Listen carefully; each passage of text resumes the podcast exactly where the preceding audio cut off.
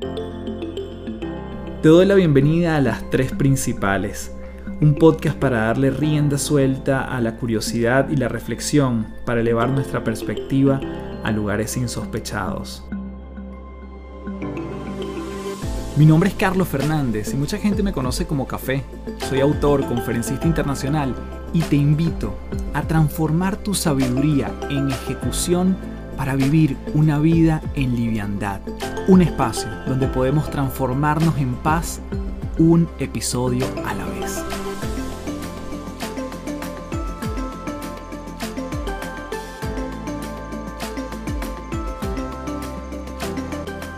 Hello, hello, un gusto saludarte. Para mí un enorme placer, como siempre, principaleros y principaleras, estar aquí contigo en un nuevo episodio de Las Tres Principales. Este podcast que con mucho cariño, semana a semana, entrevisto a personas fuera de serie para dejarte cosas prácticas que puedas llevar a tu día a día. En esta oportunidad tuve el placer de conversar con un distinguido experto en sinergología esto de el lenguaje no verbal y cómo poderlo leer en nosotros y en otras personas. Él es experto en negociaciones de incidentes críticos y ha llevado la comprensión de la comunicación no verbal a niveles extraordinarios. Mi invitado de hoy es Juan Manuel García, guardia civil español y con formación del FBI en negociación de incidentes contundentes y análisis del comportamiento Comparte su profundo conocimiento sobre cómo descifrar los gestos y expresiones que revelan lo que realmente sentimos, incluso cuando nuestras palabras dicen lo contrario. A través de años de experiencia manejando situaciones emocionales intensas, como casos de secuestro y homicidios, ha aprendido a leer los estados emocionales de las personas y a utilizar esta comprensión para llevar a cabo negociaciones exitosas y tomar decisiones críticas. Con este preámbulo te dejo entonces con mi invitado del día de hoy, Juan Manuel García, aquí en las tres principales. Bien, tenemos en las tres principales nada más y nada menos que Juan Manuel García. Qué maravilla, Juan, o como mucha gente te dice, Pincho. Bienvenido a las tres principales. Pues muchísimas gracias, Carlos. Para mí es un honor y una gozada estar hablando contigo. Juan, yo voy a comenzar y claramente nos vamos a meter en, en temas profesionales, pero quisiera partir por, digamos, dos preguntas en uno. Una de las cosas que haciendo eh, y conociéndote y haciendo la investigación para esta entrevista, me llamó poderosamente la atención tu transformación física los últimos, los últimos tiempos, ¿no? Literalmente habían videos que yo decía, yo no sé si es la misma persona, pero es como está hablando de los mismos temas, asumo que sí. Entonces, quiero preguntarte por esa transformación física y de dónde nace Pincho como apodo. Vale, empiezo por esta última, ¿vale? Eh, Pincho es porque un amigo de, del colegio, bueno, pues había una serie de dibujos animados eh, de nuestra época donde uno de los personajes se llamaba Pincho, era un cactus y por supuesto tenía los pelos de punta, ¿no? Yo siempre he tenido los pelos de punta, por tanto, automáticamente me designaron el nombre de Pincho, que a mí no me desagradaba, con lo cual, pues bueno, eh, hasta el día de hoy pues lo llevo, lo llevo más con, con orgullo porque me, me gusta que me llamen Pincho, o sea que no hay ningún problema. Y por otro lado, la transformación física se debe a, bueno, yo la verdad que estaba muy pasado de kilos y pues en una de las revisiones médicas me hice una analítica y salieron valores alterados en donde cuando uno ya es mayor de 45 años pues tiene que cuidarse muy mucho lo que, pues eh, en fin, cómo está, ¿no? A, nivel de forma física y a nivel de, bueno, de resultados analíticos. Directamente esa misma tarde cuando me dan los resultados, que fue el 9 de febrero, automáticamente me fui a hacer cardio, me hice 12 kilómetros andando rápido y con el objetivo de perder los kilos que fueran necesarios sin obsesionarme y por supuesto que de cambiar mis, mis eh, hábitos alimenticios, ¿no? Y a día de hoy pues he perdido ya 29 kilos. Wow. Juan, que mm, obviamente eh, esto está incluso hasta vinculado con lo con el tema que tú trabajas de, de las emociones, ¿no? Y, cómo nos movemos por las emociones. Eh, Sin duda. ¿Cuál fue el mayor motivador en, en, ese momento? O sea, ¿fue, fue terror, fue miedo, fue entusiasmo lo que venía? ¿Sabías que tu cuerpo podía verse de otra forma? Claro, digamos que hay una curva de emociones, ¿no? Y el de inicio es el miedo, es el que es el detonante, ¿no? El miedo a a ver si me va a ocurrir algo. Tengo un compañero de trabajo que hace poco le, le dio un infarto y estaba más o menos en forma, pero era por la alimentación. Entonces, pues bueno, la verdad que, pues uno, uno, le da que pensar y dice, bueno, creo que es el momento ¿no? de hacer un cambio de hábitos, no dieta y no deporte de manera puntual, sino de cambio de hábitos directamente, de por vida, ¿no? El, el preocuparse por estar bien, comer bien y hacer deporte. Y el, el, inicial, digamos, es el miedo, pero luego enseguida es verdad que uno ve los resultados y la motivación es la alegría. Es decir, qué bien, ¿no? He perdido en esta semana un kilo, dos o tres, los que sean. Y veo que me empieza a sobrar tallas y empiezo, pues entonces, claro, eh, hay es una motivación enorme, ¿no? Y luego ya cuando al cabo de los tres meses te haces una nueva analítica y todos esos valores alterados han desaparecido y estás dentro de los parámetros normales, pues imagínate, ¿no? Es, una gozada. Entiendo que incluso pudiste revertir una, una diabetes que estaba allí como estaba, estaba allí, ¿no? Sí, sí, yo tenía diabetes tipo 2, yo me estaba tomando metformina desde hace unos dos años más o menos y, lo que pasa es que no, no, no, me había dado por perder peso y creo que, bueno, a la vista está, ¿no? Que uno de los, el motivo principal era el sobrepeso. Y tenía hígado graso, diabetes tipo 2, hipertensión, triglicéridos altos y he revertido absolutamente todo. En cuatro meses lo he revertido todo. De hecho, no me tomo ninguna medicación porque los valores son normales y incluso un poco bajos. La glucosa me salió un poquito baja. Así que estupendo. Increíble, porque quiero indagar un poquito en eso, porque evidentemente la, la, calidad de vida entiendo que también te pudo haber cambiado, ¿no? O sea, a pesar de que antes, entre comillas, a lo mejor no había mayor cosa, salvo unos exámenes que ya te lo dicen todo, pero ¿qué cambió en ti y cómo fuiste adquiriendo hábitos literalmente de la noche a la mañana? Porque es muy difícil. Hay gente que dice, bueno, ¿cuánto dura en adquirir un hábito? 21 días, 90 días, 60 días. Y realmente a ti te movió tan fuerte que, que cambiaste un estilo de vida. Ni siquiera estamos hablando de, bueno, ¿en cuánto tiempo debería yo tomar el hábito? Sino cambiaste tu estilo de vida. Cuéntame un poquito ese, ese, proceso de adquirir hábitos y que es tan relevante. Bueno, ya sabes, ¿no? La neurociencia dice, pues eso de los 21 días, incluso 60, incluso 90. Pero yo entiendo que, fíjate, yo creo que yo soy de los que piensa que juegan dos papeles importantes, la motivación y la disciplina. Y la motivación es algo que tiene una periodicidad, yo creo que no dura mucho tiempo. Yo hay días que me he levantado, que hacía mucho calor o que no, no sé, tenía agujetas, estaba roto y decía, uy, no me apetece hacer nada, pero tengo que hacerlo. Sobre todo cuando estaba en pérdida de, peso, ¿no? Era decir, bueno, pues hay que hacerlo, ¿no? La disciplina es donde, donde ahí vas. ¿Qué es lo que ocurre? Que, que cuando uno pierde tanto peso, sobre todo yo lo, noté a partir de los 10 kilos, que uno se siente mucho más ágil, se siente físicamente mejor, se ve, se ve mejor, ¿no? A nivel, a nivel físico dices, oye, no sé, empiezas, empiezas a desaparecer lo que es la zona de la papada, ¿no? Se te ve más el cuello, se te ve más estilizado, la gente te lo dice. Entonces, ves a una persona que hace dos, tres, cuatro semanas que no la ves, oye, te veo más delgado, qué bien te ves, sigue, no sé qué. Pues de alguna manera es fácil continuar cuando todo es a favor, pero también tiene que ser tu momento. Es decir, yo, yo te reconozco que no es la primera vez que he intentado perder peso y ponerme en forma, pero no lo he conseguido anteriormente, porque no era el momento. Yo no estaba a nivel emocional preparado para ese cambio, no, lo estaba. Sin embargo, pues bueno, tenía, he tenido este detonante tan grande que ha sido el miedo, que es el que me ha disparado y, y el resto ha sido, la continuidad, digamos, ha sido pues el ir viéndome bien, el ir que, viendo que de repente empiezo a subir escaleras y no me duelen las rodillas, en el que empiezo a perder tallas, en el que la gente me dice que se me ve muy bien, pues son todos estímulos positivos, todos estímulos positivos que hacen pues, que, uno siga con, con, todo esto. Y ahí seguimos.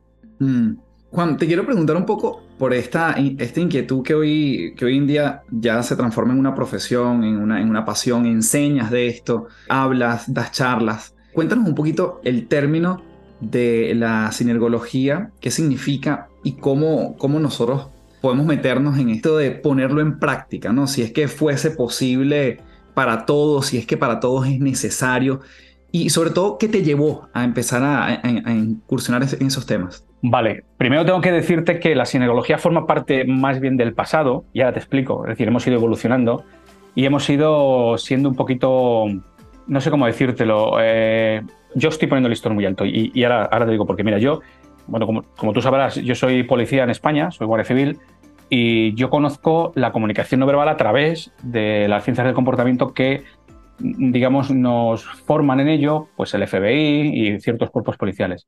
Ahí es donde yo conozco la comunicación no verbal y la sinergología, ¿no? Que es, es, es igual, es el estudio de la comunicación no verbal, pero desde otra perspectiva. Entonces, bueno, nos lo presentan, nos parece original, nos formamos en ello y yo voy un paso más allá y de manera particular me hago sinergólogo, que, además tiene un coste monetario bastante importante, son dos años de estudio, con bueno, una serie de, trabajos eh, finales, etcétera, complicados. Pero tiene un pero. ¿Qué es lo que ocurre? Que cuando tú lo haces por curiosidad o por, bueno, por, digamos, regar tus conocimientos, pues vale, ¿no? Te vale casi cualquier cosa. Pero cuando lo haces a nivel profesional, cuando a lo mejor estás jugando con vidas o, estás, o, es parte de tu negocio, de tu posible futuro, necesitas que todo lo que tú adquieres tenga una evidencia científica seria, completa, comprobada y que no genere ninguna duda. Y es lo que le mata a día de hoy a la sinergología, que no tiene una evidencia científica con peso. Entonces, bueno, pues yo me tengo que buscar un poco la vida en, recuperar evidencia científica que la sinergología a mí no me da y cojo, es decir, yo eh, a través de buscadores científicos, eh, por ejemplo, como Google Academy u otros, pues eh, veo estudios científicos que me vienen bien, pues, por ejemplo, para explicar los parpadeos o para explicar las inclinaciones de la cabeza, pero no, no del todo de lo que es la sinergología. Por eso yo me desvinculo de la sinergología continúo formándome con la rama de Polekman y lo que hago es aglutinar todo aquello que tiene evidencia científica y que además a mí me ha funcionado, porque hay algunos aspectos que tienen evidencia científica y que a mí no me han funcionado, Carlos. Entonces yo no puedo, primero yo no voy a enseñar algo que a mí no me ha funcionado y tampoco puedo utilizar algo cuando, bueno, te estás jugando un contrato millonario, por poner un ejemplo, no puedo utilizar o hacer caso a algo que a mí en principio no me ha dado el valor suficiente como para poder utilizarlo. Entonces, digamos que lo que yo enseño es un producto mío propio, donde he cogido todo lo que a mí me ha funcionado durante muchos años. E incluso, fíjate, ¿eh? hay algunos, algunos gestos que yo enseño que no tienen evidencia científica, pero que a mí me han funcionado muy bien. Entonces, cuando yo hablo de ellos en mis formaciones, les digo, ojo, esto que os voy a enseñar ahora no tiene evidencia científica, pero a mí me funciona. Por lo tanto, valorad si a vosotros también os va a funcionar, si le queréis hacer caso o no. Yo soy honesto y os lo digo, no tiene. Pero a mí me va bien, y me ha ido bien, y me ha ido muy bien, y, va a ir todavía mejor porque nos estamos preocupando unos cuantos en que tenga evidencia científica y que se esté estudiando, ¿no?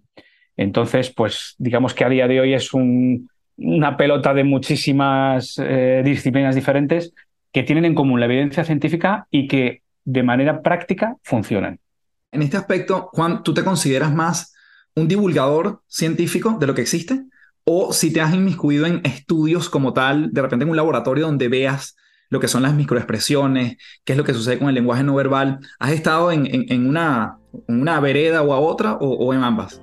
He estado en las dos. Mm. Eh, bueno, más en la divulgación, porque yo trabajo a hombros de gigantes, es decir, yo yo me baso en Paul Ekman, me baso en Antonio Damasio, en Desmond Morris, es decir, en, grandísimos estudiosos del cerebro y de, lo que es la comunicación, pero luego también he estado coqueteando con el, con el estudio científico. Primero, ¿no? Eh, eh, hice un estudio en el 2015 donde yo intentaba valorar, o mi hipótesis, bueno, no era una hipótesis concreta, era un poco ver qué ocurría en una persona cuando observa la mentira de otra. Es decir, si imagínate ¿no? que tú me estás entrevistando a mí y además a mi lado está, no sé, pues mi representante, digamos que eh, yo eh, soy el que me siento observado por ti y el que puedo de alguna manera controlarme a nivel de gestualidad o incluso impostar gestos o intentar frenar porque yo sé que tú me estás observando, pero mi representante que está a mi lado y que no participa de la conversación no se siente observado.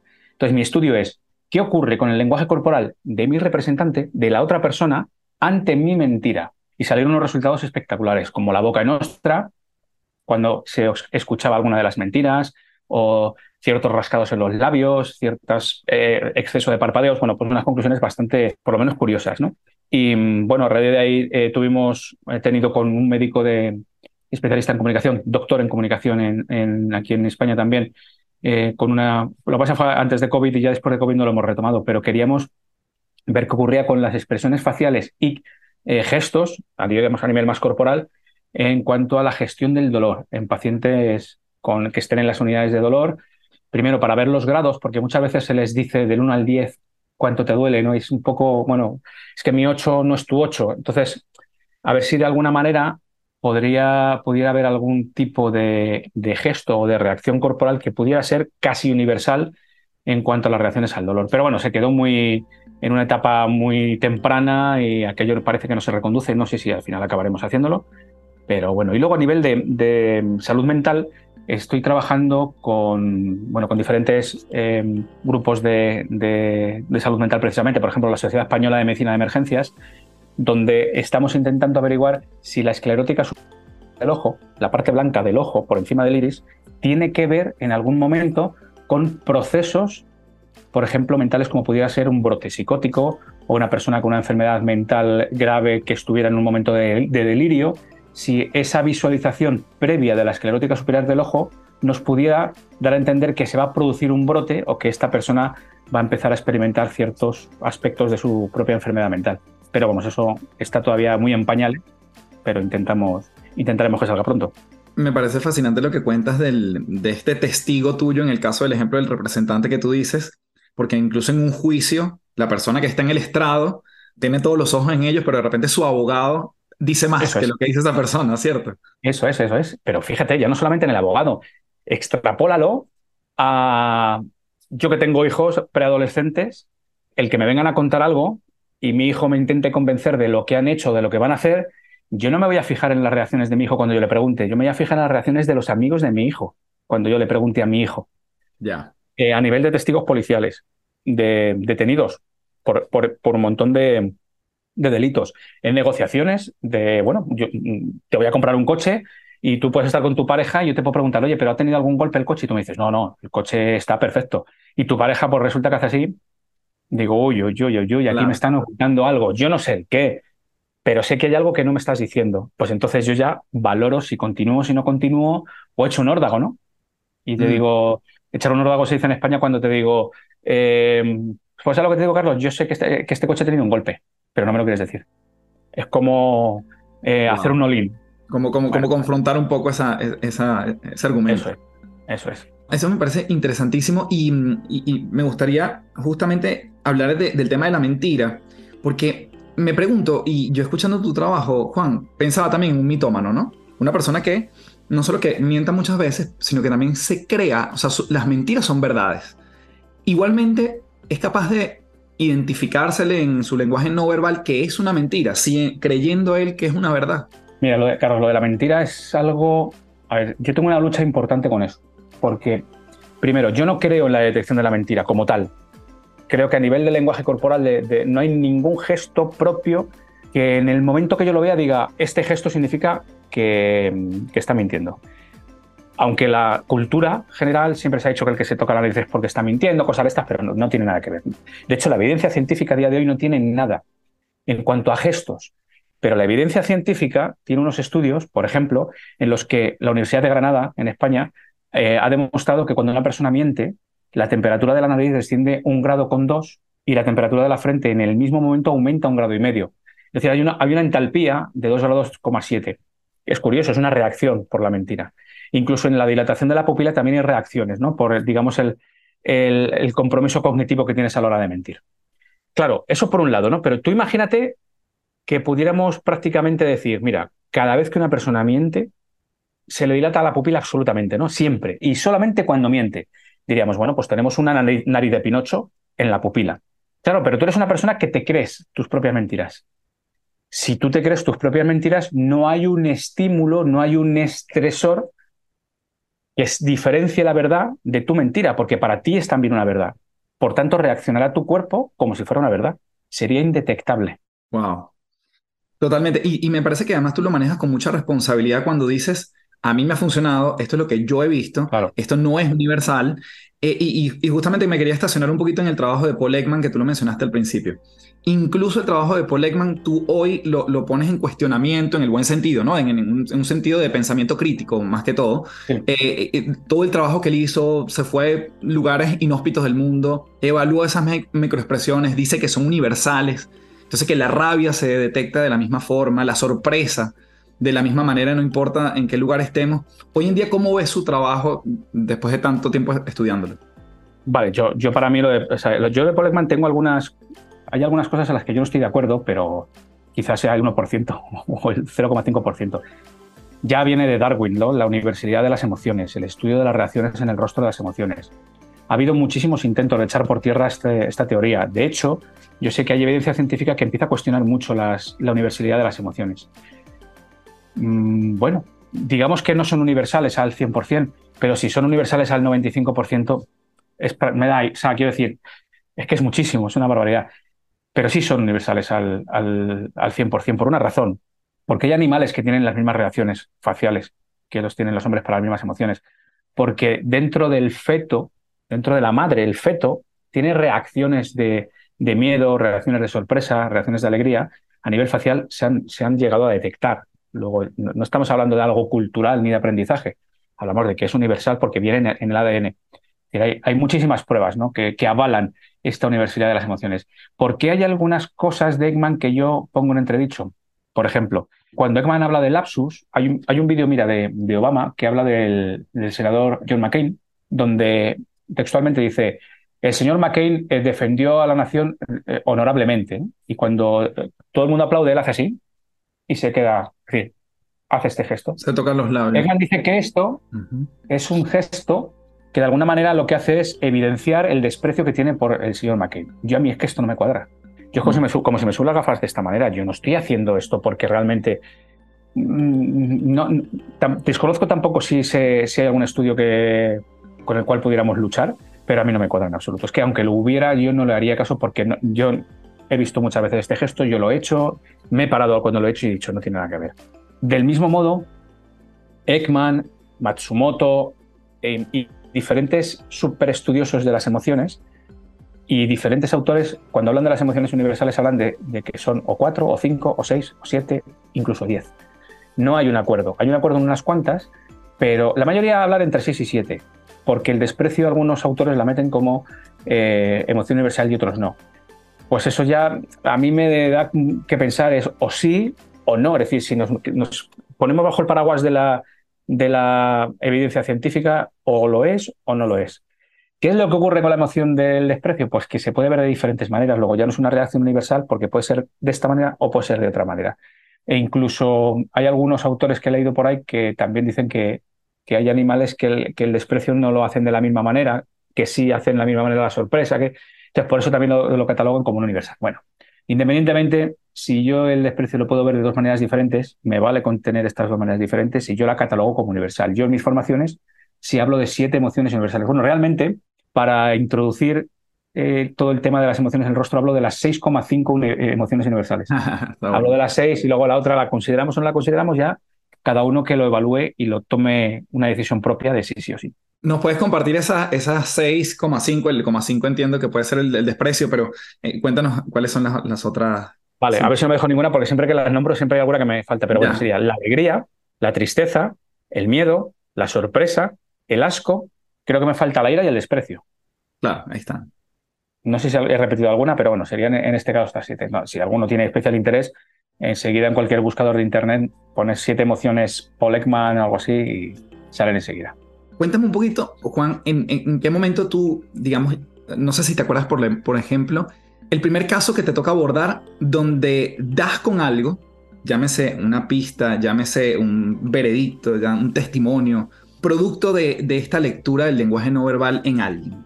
Me imagino que tienes muchos casos, pero de repente alguno que nos puedas ilustrar como, como ejemplo. Bueno, mira, más que decirte uno en concreto, te puedo, te puedo decir que prácticamente en todos, en yeah. todos, se tiene que jugar, pero ya no solamente en casos. O sea, es que, de hecho, es un consejo que te doy a ti y a, todos los que nos están viendo y escuchando. Es que cuando uno coge el truco de cómo funcionamos, te das cuenta que no hay que, pararse a observar, ¿no? Tú imagínate que tú eres un, un, malo muy malo, ¿no? Y, y, estás delante de mí, yo como policía, como sea, y yo necesito sacar toda la información posible y voy a, y voy a analizar lo que digas y lo que haga tu cuerpo. Yo no puedo hacer una escucha pasiva de lo que tú me digas y estar, eh, digamos, con el radar al 100% para ver lo que haces. No, esto es mucho más sencillo, mucho más sencillo. Y esto es algo que a mis alumnos les digo, porque se agobian mucho cuando dicen, es que tengo que estar escuchando lo que dice, preparando la, la, la, pregunta, analizando su respuesta y además analizando su lenguaje corporal. Yo les digo, no, no es así. Tú escucha, escucha a nivel palabras, nada más. Y si hay algún gesto que tú puedas incorporar a tu mochila de información, estupendo, pero no busques analizar a nivel corporal. ¿Por qué? Porque tenemos la gran capacidad, nosotros, en este caso tú puedes hacer lo mismo conmigo, de provocar las reacciones. Entonces, delante de un malo, delante de alguien que me quiere vender un coche, delante de mi mujer, de mis hijos, de lo que sea, yo lo que hago es provocar las reacciones. Si yo quiero saber si, ha hecho, si tú has hecho algo este fin de semana, yo puedo estar pendiente de lo que me cuentas y ver si reaccionas o no. Pero a lo mejor prefiero escucharte porque me estás contando algo importante para ti y luego yo provoco. ¿Cómo? Preguntando. Oye, ¿qué hiciste a partir de las 12 del sábado? Y además te lo digo con cierta carga irónica en la pregunta, ¿para qué? Para que tú reacciones y digas, uy, ¿por qué lo preguntas de esta manera? Entonces a lo mejor ya te alejas, pinzas la nariz, haces una boca nostra, haces una reacción de asco, lo que sea. Luego, facilitas muchísimo más la obtención de información porque tú eres el estresor. No esperas a que el estresor salga de la cabeza del entrevistado, sino que tú lo provocas. Y lo que a lo mejor puedes tardar horas y horas y horas en poder sacarlo, si es que lo sacas, resulta que en unos minutos lo puedes obtener porque tú provocas estas reacciones dentro de esta persona. De alguna manera, podríamos ponerlo en paralelo un poco a la ilicitación. ¿no? En psicología la ilicitación es la manera de obtener información de una manera muy sutil sin que la otra persona se dé cuenta. Pues lo mismo, pero a nivel del lenguaje corporal. Entonces, claro, cuando tú sabes esto y conoces eso, es que ponerlo en práctica es tan sencillo y es tan fácil. Entonces, te, te sientas delante de que ha cometido un delito una persona, pues no hay nada más que hablar de suposiciones, de dónde estaba de, y de provocar, incluso yo, de provocar en la otra persona cierto rechazo. A mí me interesa que la otra persona, que yo no sea demasiado lineal en la otra persona. Yo necesito provocar reacciones o positivas o negativas en la otra persona para que haya movimiento interior de, de, quien sea, ¿no? En este caso de ti. Y por eso te digo, ¿no? A la hora de preguntar, a la hora de, reaccionar, incluso generando silencios, que tú me cuentes algo yo así, levante la ceja, como poniendo en duda lo que estás diciendo, eso a ti ya te va a provocar reacciones. Entonces, si yo la que hago así, titubeas, parpadeas, mm, ah, pues yo veo, se está poniendo nervioso o está, de repente hay más actividad cognitiva, tus detalles son más que los que había antes, por tanto es muy probable que te estés inventando lo que estás diciendo, o simplemente al ver que yo dudo, tú te echas para adelante, eh, hay incluso una microexpresión de ira, probablemente porque como lo que estás contando es verdad, pues te enfadas que yo te lo esté poniendo en duda. Entonces juegas un poco con todo eso. Antes de continuar, te comento que este episodio viene presentado por Gimnasios de Bienestar. Los gimnasios de bienestar son entrenamientos que imparto mes a mes a tu equipo de trabajo en formatos cortos, de máximo 60 minutos, en temas como liderazgo, productividad, comunicación, innovación, trabajo en equipo y bienestar, con el fin de mantener en forma el músculo más importante de estos tiempos, la mente. Si quieres más información, escríbeme directo por Instagram en arroba café éxito o www.cafedelexito.online. Seguimos con más de las tres principales.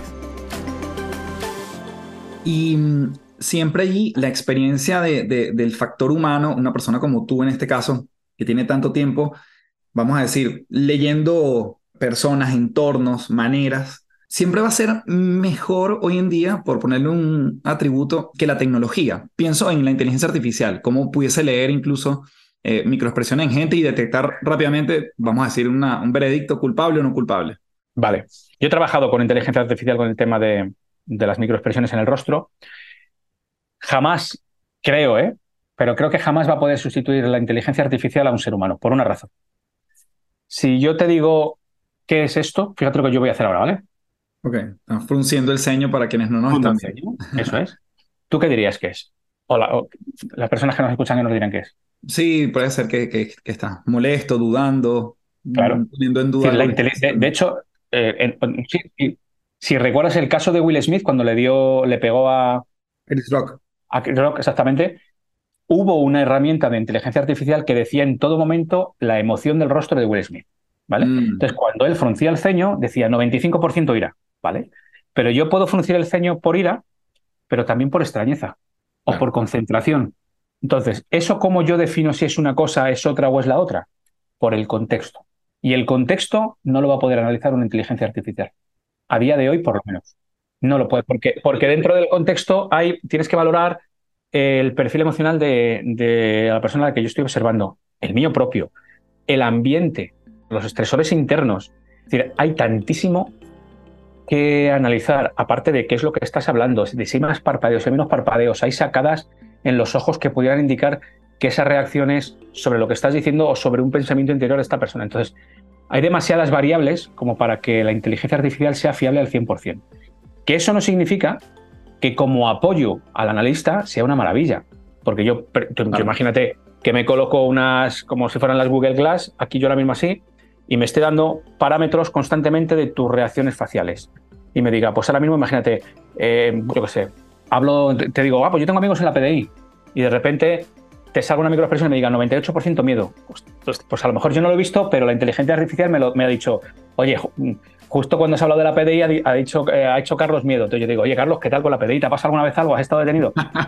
claro. Entonces ahí es una gran herramienta, un gran apoyo para mí y, puedo hacer que yo me centre más en otras cosas, como la escucha activa, como lo que tú me estés contando realmente en tiempo real, que en, el propio análisis que me puede dar ese feedback o esa información la inteligencia artificial. Luego creo que es una gran simbiosis, pero que la inteligencia artificial por sí sola puede cometer errores importantísimos. Mm. En este proceso me dijiste que ha, sido formado por la, por la FBI. Sí. Cuéntame e, e, ese entrenamiento o, qué descubriste eh, en, esa formación que haya sido como muy relevante o que hayas descubierto de procesos, maneras en que ellos operan, que te haya llamado la atención. Yo para mí uno de los... Yo, yo, me he formado dos veces con el FBI. Una con Lian McCarthy, que era una negociadora de, del FBI que de habla, de habla hispana, me refiero. Ella era norteamericana, pero era bilingüe, no hablaba perfectamente el castellano, el español y, bueno, por eso estaba en España. ¿no? Eh, yo la conocí a ella cuando me formé como negociador de incidentes críticos y claro, una grandísima parte de la formación la dio ella. Claro, yo me di cuenta, porque uno, eh, a nivel policial, pues eh, digamos que está siempre muy presente la táctica, es decir, las acciones tácticas, ¿no? las acciones técnicas, muy protocolizadas, todo muy férreo, pero te das cuenta cuando te llegan profesionales que llevan a lo mejor 20 años o 30 años negociando a diario, el del poder de la palabra, del poder de la conexión entre dos personas, del poder de la empatía, del poder de la escucha, ¿no? de las soft skills que muchas veces se han repudiado desde las partes más tácticas y te das cuenta que es impresionante lo que se puede hacer generando un buen clima con una persona y empatizando de verdad con esa persona, poniéndote en sus zapatos, pero de verdad. Para mí fue un descubrimiento, para mí fue abrirme los ojos en, en todas estas habilidades. Y otra de las partes que a mí me maravilló es el poder de las preguntas y el poder de la escucha activa. Y una escucha activa bien hecha, para mí es un arma. O sea, es que cualquier persona, por mala que sea, en una situación complicada, tú le haces una buena escucha activa y puedes generar un rapport o conexión psicológica tan potente que puedes llegar a generarle un cambio de conductas en muy poquito tiempo. Entonces, uno siempre tiene en la cabeza las estrategias de, de persuasión, de manipulación, de engaño, cuando lo más fácil es conectar y es dejar que una persona realmente saque lo que lleva dentro, sus preocupaciones, sus miedos, y tú dejar patente que le vas a ayudar en medida de lo posible. Y, simplemente con eso, pero de una manera real, ¿eh? sin engañar a nadie. De hecho, una de las premisas es que no se tiene que mentir nunca en ningún tipo de, interacción con personas. Pero no hablo a nivel policial, hablo a todos los niveles, ¿no? Nunca.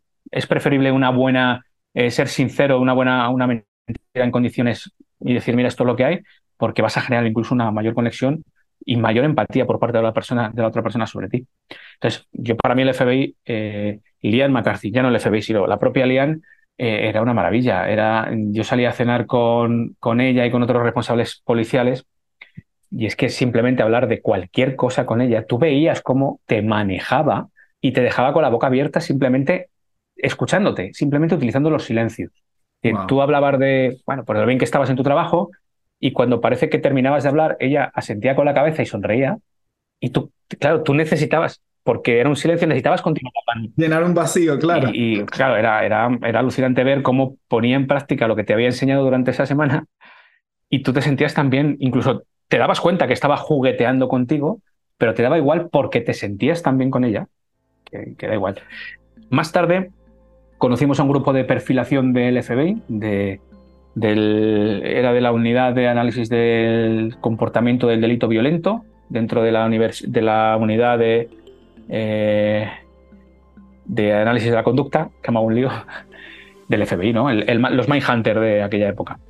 Y pues lo mismo, vieron ya, esto fue una formación mucho más específica de perfilación criminal, dentro de, pues eso, de lo que es el, la víctima, lo que es la firma del delincuente, etc, etc.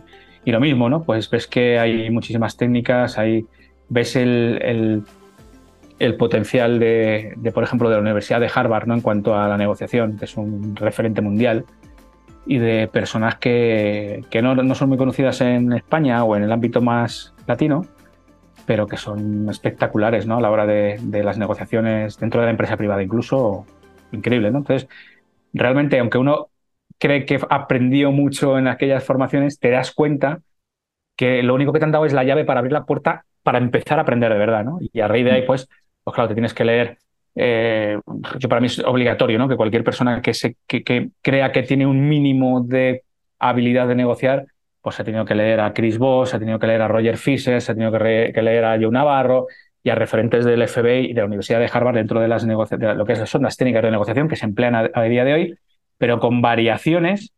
Por ejemplo, Chris Voss, ¿no? El rompe las barreras del no, me parece una publicación brutal porque no solamente se basa en Harvard y en diferentes autores, sino que se basa también en la experiencia. Él dice, esto funcionó en el FBI, pues porque venía funcionando, y se hace porque venía funcionando. ¿De dónde viene y por qué? No tenemos ni idea, pero viene funcionando. Bueno, pues ya está. Si viene funcionando, ahora resulta que un señor de la universidad te va a dar un poco de evidencia científica y de soporte para que tú sepas de dónde viene lo que a ti te está funcionando. Joder, pues estupendo. Pero si está funcionando, vamos a seguir utilizándolo.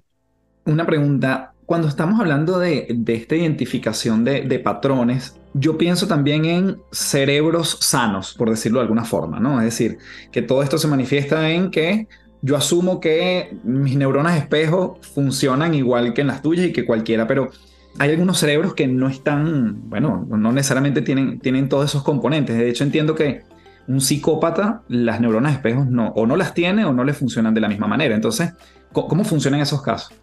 Bueno, pues mira, lo, primero es, ¿qué diferencia hay entre que yo sepa que tú eres un psicópata o no? Quiero decir, ¿es necesario o, tengo, tengo yo que molestarme en saber si una persona es un psicópata o no? A lo mejor no, si es me da igual. Si es que realmente un psicópata no es una enfermedad mental, es un trastorno de la personalidad que, bueno, que, tampoco es tan malo. Y déjame que me explique. Tenemos un mal endémico con la enfermedad mental y es que asociamos la psicopatía con un asesino en serie o con un señor con un cuchillo detrás de la cortina de una ducha. Y no es verdad. De hecho, hay, hay diferentes estudios que nos hablan que la población psicópata en, el mundo, hay estudios que hablan entre el 1 y el 2%, pero he llegado a leer hasta el 10% de la población. El 10% de la población psicópatas. ¿Qué es lo que ocurre? Que la mayoría son psicópatas integrados. Son psicópatas que, que no, no son malos. Pues bueno, pues no tienen empatía, no tienen culpa, no, pues en fin, ahí están, pero están integrados. Luego, la mayoría de las personas no lo saben ni siquiera que lo son. ¿Qué es lo que ocurre cuando uno se pone a negociar un contrato con un jefe que es un psicópata? ¿Cómo detecta un analista del comportamiento que es un psicópata? Por las incongruencias. Porque donde debería de haber una emoción, no una emoción, perdón, una reacción emocional incontrolable, no la hay. Por ejemplo, te voy a decir un ejemplo. Hay un montón de estudios esto es algo que me sorprende mucho y por eso lo utilizo como ejemplo, porque me gusta además divulgar a la par que, hablar de esto. Hay un montón de estudios científicos que nos dicen que la parte izquierda del rostro está mucho más implicada dentro de la expresión de las emociones que la parte derecha. Esto significa que cuando haya asimetría a nivel facial, que pueda verla, es la parte izquierda la que nos va a definir seguro cómo se encuentra una persona. Y además, cuando hay un sufrimiento emocional importante, también se ha observado que esta parte izquierda se contrae, se pone como más dura. ¿no? El área de, de, de ceja, ojo, pómulo, comisura del labio es como más pequeña con respecto a la parte derecha. Claro, cuando tú ves que una persona está dentro de un momento complicado, donde, por ejemplo, bueno, voy a poner un ejemplo muy extremo, un familiar, una persona del núcleo familiar se ha suicidado o le han asesinado, lo que sea, y ves que toda la familia está con una emoción eh, negativa, parte del rostro izquierdo con una emoción negativa, contraída, y ves que uno de ellos no lo tiene, tenemos varias posibilidades yo sería el primero que preguntara. Es decir, ¿por qué esta persona no evidencia reacciones incontrolables, es decir, inconscientes, que eso es lo, importante, en cuanto a que mm, por tristeza, incluso por ira, ¿no? Puede haber, puede varias razones. Puede estar una persona disociada, ¿eh? que es una protección que tiene el cerebro, la disociación, y oye, no, no está porque no está. Pero descartando la disociación puede ser porque a lo mejor le viene súper bien que esta persona haya muerto o que haya sido el autor. Luego está la impostación de la, de la emoción va a ser más en la parte derecha que en la parte izquierda, o una persona que, sea, que sufra una psicopatía, que como no lo siente, no lo siente de manera emocional, pues no va a haber esa contracción de la hemicara izquierda. A lo mejor lo hará de manera, de manera consciente y pondrá cara de, de tristeza y tal, pero no habrá una contracción, no habrá parpadeos emocionales, no habrá a lo mejor una, una corporalidad hipotónica, rebajada, egocentrada, recogida, que los demás sí la tienen. ¿Por qué? Porque su reacción fisiológica lo que es, digamos, lo que viene por, la parte del, cerebro límbico, no reacciona a la emoción. Luego, como no está, no aparece y no lo vemos. Pero claro, ojo, eh, ojo, porque puede ser porque sea un psicópata, pero puede ser porque esté disociado, o puede ser porque le venga bien lo que acaba de ocurrir. Entonces, en nosotros está el, saber y el deber diferenciar cuándo puede ser una situación o cuándo puede ser otra. Entonces, bueno, claro, pero, pero incluso cuando hablamos de psicópatas, para mí son los fáciles, porque claro, eh, eh, una persona con un, eh, una enfermedad mental, de, esquizofrenia, de, no sé, síndrome de Tourette. Tú imagínate que tienes que analizar a una persona con síndrome de Tourette, que es imposible. Hay, hay momentos en los que, incluso apoyándote con, con especialistas de la salud mental, y es muy difícil porque tú no sabes cuándo atiendes, cuando esta persona reacciona a ti, a tu pregunta, o a su realidad, o a su enfermedad mental. Es más complicado, mucho más complicado. Juan, mm, ¿hay alguna negociación crítica que, que, nos puedas compartir, que te haya tocado o que haya sido desafiante por, por X motivo y cómo se resolvió?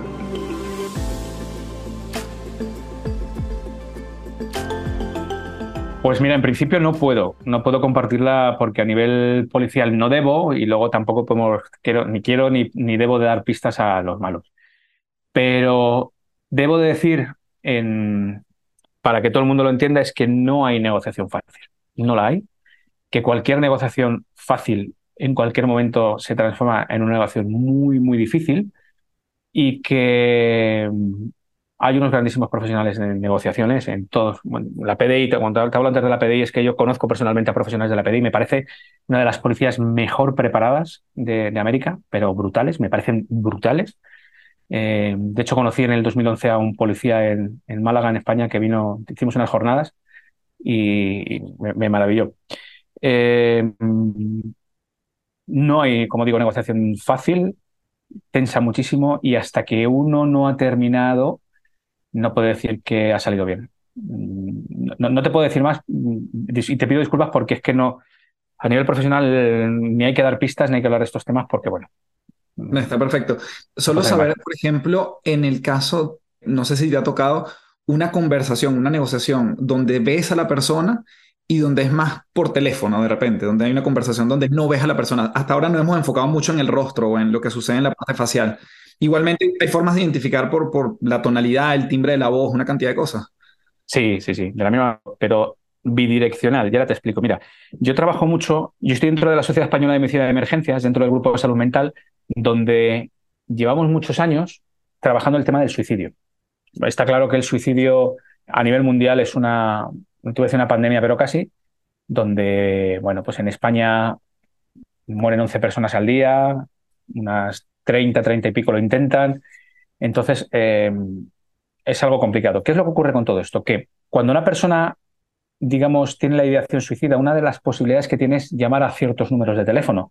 Claro, yo formo a personas que están al teléfono y dirás, momento, si tú eres formador de comunicación no verbal, ¿cómo que formas a gente al teléfono? Bueno, aparte también de técnicas de negociación, técnicas de persuasión, etcétera, la parte del lenguaje corporal también afecta al hablante. Es decir, yo Juan Manuel, depende de mi postura, al teléfono, la sensación que tú puedes obtener de manera auditiva por mi corporalidad puede ser muy diferente. Y te explico. No sé si has escuchado alguna vez hablar de la sonrisa telefónica. Claro, cuando, que utilizan los call centers muchas veces, ¿no? Exactamente. Entonces, el yo sonreír, eso lo va a percibir una persona que está al otro lado del teléfono, porque el, tono es otro, las aperturas vocales son otras y eso al final nosotros inconscientemente lo vamos a percibir. Y del mismo modo, el cómo nos encontramos. Bueno, hay un estudio de Amy Cuddy del año 2010 con Jappy con Courtney que nos hablan de, cómo la corporalidad hace que nuestras hormonas se modifiquen, ¿no? Cortisol y testosterona, pues el cortisol baja creo que era un 25% y la testosterona subía un 20%. Y esto afecta cómo yo me comporto, cómo yo comunico. Si mi corporalidad a la hora de atender una llamada es una corporalidad expansiva, empoderada, pues la manera de atenderte va a ser de la misma manera. Que si estoy medio tirado, recogido, apocado, pues evidentemente las sensaciones van a ser diferentes.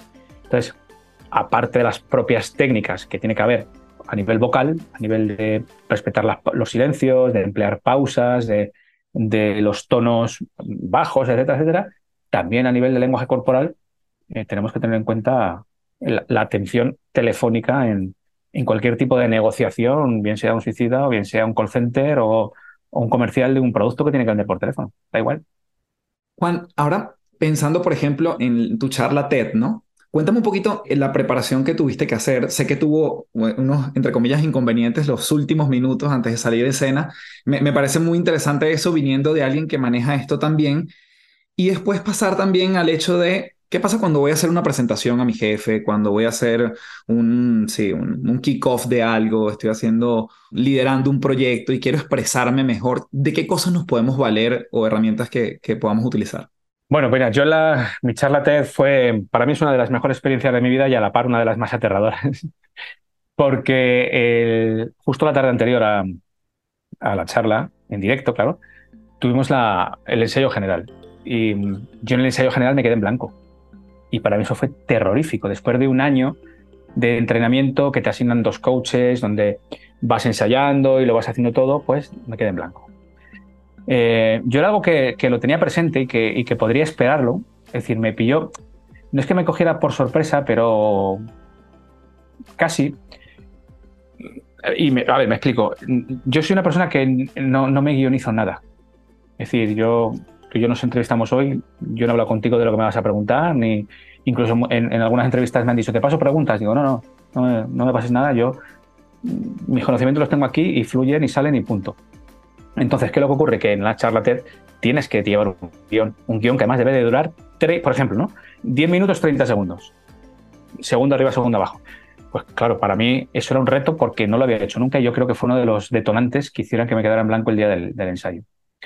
¿Qué es lo que ocurre? Que al día siguiente pues hubo que hacerlo, hubo que hacerlo ya bien, salir en directo y bueno, pues trabajamos ciertas, ciertos anclajes, eh, ciertas corporalidades para empoderarnos y al final salió muy bien, salió muy bien, ¿no? Y la experiencia al final fue muy bonita y, bueno, pues de alguna manera empleé las técnicas que yo ahora te voy a decir que creo que debe emplear una persona pues que tenga que hacer pues ese speech, esa presentación, eh, no sé, tenga que liderar un, grupo o presentar algo a un jefe y tal, ¿no? Y es lo que hemos hablado antes de la, de la postura empoderada, ¿no? De lo que nos habla Amy Cuddy, ¿no? El, minutos antes, irte a un cuarto de baño, irte a un cuarto donde sea, donde tú puedas eh, abrirte a nivel corporal, elevar barbillas, sacar pecho, expandirte y ocupar más espacio, porque eso ya sabemos, y la evidencia científica nos lo ratifica, que va a mejorar tu estado. A nivel de hormonas, lo va a mejorar.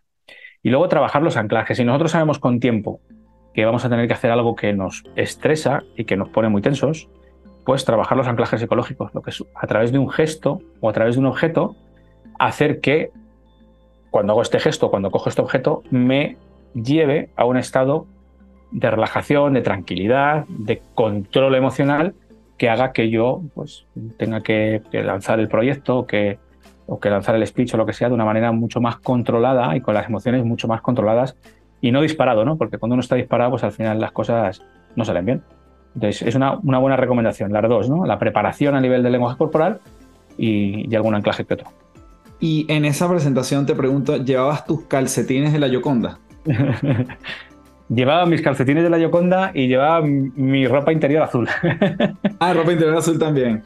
Sí, ¿Sabes sí, yo lo leí en, por primera vez en un libro que se llama El poder del alter ego y justamente habla de que cuando la gente va a entrar en, en, su momento de acción, por decirlo, bien sea que vaya a negociar algo, una conversación difícil, una presentación, lo que fuese, él lo llama un tótem, ¿no? Es un tótem que lo puedes oler, lo puedes ver, lo puedes, es una prenda de vestir, pero que ya te activa esa parte de ti que, que tiene que dar lo mejor, ¿no? En, en, ese minuto. Entonces, es algo me parece interesante y tú lo llamas anclaje, ¿no? Tú lo, lo trabajas desde ese punto de vista, ¿no? Sí, eso es. Sí, sí. Yo además mis calcetines de la Yoconda me los regaló un, un amigo mío que hicimos, hicimos dos investigaciones sobre Leonardo da Vinci y sobre la Yoconda me, me regaló esos calcetines y de hecho se me rompieron y enseguida me tuve que ir a internet a comprarme otros porque estaba aterrorizado. Fíjate, ¿no? O sea, de verdad El poder psicológico que tiene, ¿no? Sí, no, oye, yo, yo sé que no tiene nada que ver, pero a mí me tranquiliza ponérmelos. Me, para mí es un punto más de tranquilidad. Bueno, pues ya está, no hace mal a nadie, yo lo hago, me los pongo y, y por eso, si alguna vez me ve alguien por ahí dando alguna, alguna conferencia o algo, que se fije porque casi seguro que llevo mis calcetines puestos segurísimo, vamos. Juan, me llama la atención, e-, ese estudio de, Leonardo da Vinci tiene que ver con, con lo que hemos conversado, ¿De, ¿de, qué se trató? No, el estudio de Leonardo y de, y de la Gioconda, bueno, sobre, todo el de Leonardo da Vinci, se basó, o sea, yo el estudio lo baso en una pseudociencia y te explico. O sea, yo, como te he dicho al principio, yo he tenido que estudiar, he tenido que formarme en muchísimas cosas, ¿no? Yo he recibido formación de grafología, de eh, morfopsicología, de, bueno, en fin, de lo que se te ocurra. O sea, de verdad, de lo mejor y de lo peor. Y una de las cosas que, estoy titulado además es de morfopsicología. La morfopsicología no tiene evidencia científica, no tiene aval científico ninguno, o muy poco, mejor dicho. Pero bueno, yo me formé, hay cosas curiosas, hay cosas que me llaman la atención. Cuéntanos brevemente la morfopsicología. la, morfopsicología es una, una, evolución del teorema de Lombroso, que nos decía que depende de los tamaños de la cabeza. Lombroso decía que depende del tamaño de la cabeza, uno podía tener unos rasgos más delincuenciales que otros, ¿no? Que es una barbaridad. Eso ha evolucionado, ¿no? Y pues el, doctor Luis Corman, que es una referencia de los psicólogos, ¿no? Porque el, doctor Luis Corman eh, creo que tiene varios test de personalidad que a día de hoy se siguen empleando para, para definir perfiles de personalidad en, los procesos selectivos de trabajo. Y este hombre avanzó con la morfopsicología, asignando posibles comportamientos a diferentes rasgos faciales combinados entre sí y no de manera aislada como hace la fisionomía. ¿no? La fisionomía te decía, es que si tienes la nariz aguileña es por esto. La morfopsicología te dice, no, mm, porque te frenaría que tengas esto, es una combinación, ¿no?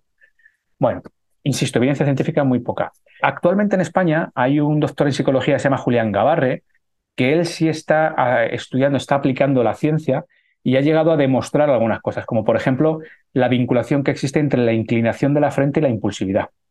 Él ha publicado en una revista científica de, de morfología eh, este estudio, insisto, ¿no? Eh, la, vinculación que existe entre la inclinación de la frente y la impulsividad. Entonces, bueno, si es un estudio científico bien hecho y, no sé, que lo corrobora la comunidad científica, oye, yo me quito el sombrero. Yo no enseño esto porque no, yo si no tiene evidencia completa no lo hago. Pero volvemos a lo de Leonardo da Vinci. Bueno, a mí me contactan para hacer un estudio de comparar ciertos rostros. Es decir, yo como, digamos, mi trabajo es fijarme en las caras pues se presupone que tengo mayor facilidad de poder ver diferencias, que así es. Entonces, bueno, pues un presentador de televisión famoso en España eh, contacta conmigo porque es, un, es, una de las grandes eminencias del estudio de Leonardo da Vinci y, de, aquella época, ¿no? De, de, Leonardo y de sus obras, del Renacimiento. Y me dice, pero es que me gustaría que aplicaras la morfopsicología. Claro, yo le digo, oye, mm, pero o sea, yo puedo aplicar los conocimientos que tengo para darme cuenta que esta parte del ojo está más en la parte baja que la otra parte, que es algo Mm, detectable y medible. Dice, ya, pero me gustaría que le dieras los rasgos de personalidad que dice la, la morfopsicología. Digo, a mí me cuesta porque no tiene aval científico, pero bueno, venga, vamos a hacerlo. El caso que salen cosas interesantes e incluso que cuadran con lo que a nivel histórico se sabe de Leonardo, pero eso queda la cosa, ¿no? Digamos que el grueso y lo importante del estudio es ver si hay una compatibilidad entre diferentes retratos de Leonardo da Vinci y diferentes estatuas, ¿no? Si la hay o si no la hay. Y de hecho, mis conclusiones coinciden con las conclusiones de un cirujano maxilofacial que fue declarado como el mejor cirujano maxilofacial del mundo, creo que fue en el 2009. Luego, oye, pues tan mal no lo hice, ¿no? Eh, más tarde, en una investigación que hicimos sobre la Gioconda, eh, los diferentes cuadros que hay de la Gioconda, ¿no? El del Louvre, eh, Prado, la Mona Habana y la Mona Lisa de Isleworth, hice más o menos lo mismo, pero aquí sí ya apliqué comunicación no verbal y más evidencia científica que en el otro. Pero bueno, pues fue, salió. La verdad que fue, estuvo muy bien porque a pesar de haber utilizado esta técnica, que insisto que a mí no me gustó tener que hacerlo, nos felicitó en la Rockefeller University de Nueva York y el J. Center. Nos también nos felicitó por la investigación, que fueron los que descubrieron el genoma humano, ¿no? Y de alguna manera, pues a nivel científico, que te reconozcan habiendo empleado una herramienta un poco dudosa, para mí es un logro, sinceramente. Qué buena. Juan, ya para cerrar, ya que este podcast se llama Las Tres Principales, quisiera que nos regalaras tres recomendaciones de cualquier naturaleza para seguir investigando más en este fascinante tema que, bueno, tiene desde ciencia hasta no tanto ciencia, pero que da para mucho y finalmente y sigue vigente. Así que tres últimas recomendaciones para, para cerrar el episodio. Vale, mis recomendaciones es, primero, lea a los que saben. O sea, mm, mm, hay muchísimas publicaciones, y esto es algo que me gusta muchísimo decir, es hay muchas publicaciones de comunicación no verbal en el mercado, muchas. Y yo diría que dos tercios no valen ni para hacer fuego. De verdad, son malísimas. Luego asesórate de qué es lo que hay que leer, pero sobre todo de qué es lo que no hay que leer. Y los que no somos científicos nos tenemos que mover eh, eh, en, hombros de gigantes, ¿no? pero hay que saber qué gigantes hay que, hay que, hay que leer. Entonces, yo siempre me ofrezco a que me digan, oye, Juanma, oye, Pincho, eh, ¿qué libros me puedo leer? Yo, de hecho, en mis redes sociales siempre tengo un link de recomendaciones para que la gente lea. Sobre todo eso. Número dos, cuando uno se preocupa de su propio lenguaje corporal, o lleva muchísimo tiempo trabajándolo, practicándolo, interiorizándolo, o puede acabar siendo un robot. Por tanto, si mañana vas a hacer una entrevista de trabajo, si mañana quieres, mm, no sé, que tú te perciban de una manera buena, congruente, auténtica, es preferible olvidarte del lenguaje corporal que preocuparte de él. Y me explico. Si yo, eh, Carlos, te digo, oye, ¿cuándo tienes la entrevista? Me dices, mañana. Digo, vale, pues mira, tienes que, cuando ves a la persona, girar la cabeza hacia la derecha para que se muestre más la parte izquierda del rostro. Subir la ceja derecha, mostrar más la mano izquierda y apuntar con el tobillo derecho. Tú al final, ¿qué acabas siendo? Algo raro, porque vas a estar más pendiente de lo que hago que no. Entonces es preferible que te olvides de todo y fluyas y seas tú, porque así vas a ser auténtico, absolutamente, y sin más, que hay tiempo, pues oye, lo podemos trabajar sin ningún problema. Y número tres, del mismo modo, cuando uno se empieza a preparar en el análisis del lenguaje corporal y la comunicación no verbal, hay que preocuparse más que por lo que uno aprende, por lo que uno interioriza. Porque cuando uno está hablando con otra persona es muy difícil, por no decir imposible, escuchar de una manera activa y real y buena y a la par analizar lo que está haciendo. Por eso es muy importante interiorizar lo que uno sabe para que según sale se va incorporando solo a la información que sacas también de las palabras. Si no, vamos a, a perder capacidad de escucha. Y si la otra persona con la que estoy hablando detecta que no la estoy escuchando bien, la relación de comunicación se va al traste. Espectacular. Juan, o Pincho, mejor dicho, ya a estas alturas de la entrevista. Gracias por el espacio. De verdad que muy contento de que nos hayas compartido tantos, tantos tips, herramientas y con gran curiosidad de seguir investigando este tema. ¿Dónde te puede conseguir la gente? ¿Dónde puedes saber más de tu trabajo? Y, un último mensaje de despedida de, tu parte para, los oyentes. Pues mira, principalmente en redes sociales, en TikTok y en Instagram, me pueden buscar como Ciencias del Comportamiento, incluso en mi página web, ¿no? que es el Instituto Europeo de Ciencias del Comportamiento, pues ahí, ahí es donde publico y donde me pueden encontrar y contactar de, de cualquier manera. Y nada, y, bueno, pues recomendaciones que, eh, una recomendación de analista, ¿no? Es que nos dejemos llevar un poco por nuestra intuición, mm. porque en ocasiones la intuición no es nada más que experiencia y neuronas espejo. Buenísimo. Gracias, Juan. Un fuerte abrazo. Un abrazo enorme, Carlos. Bien, gracias por llegar hasta aquí. Para mí un placer haber conversado con Juan. Puedes seguirlo en arroba ciencias del comportamiento. Igualmente etiquetarme en arroba café del éxito. Y nos dejas allí cuáles son tus comentarios y qué te llevas de este interesantísimo episodio. Puedes dejarme tu review en Apple Podcast por escrito. Y por supuesto, si lo estás escuchando por Spotify, dale stop, por favor, y déjame tus 5 estrellas por allí, que eso permite que la plataforma lo recomiende a más personas. Como siempre me despido diciéndote, transfórmate en paz. Muchísimas gracias. Chao, chao.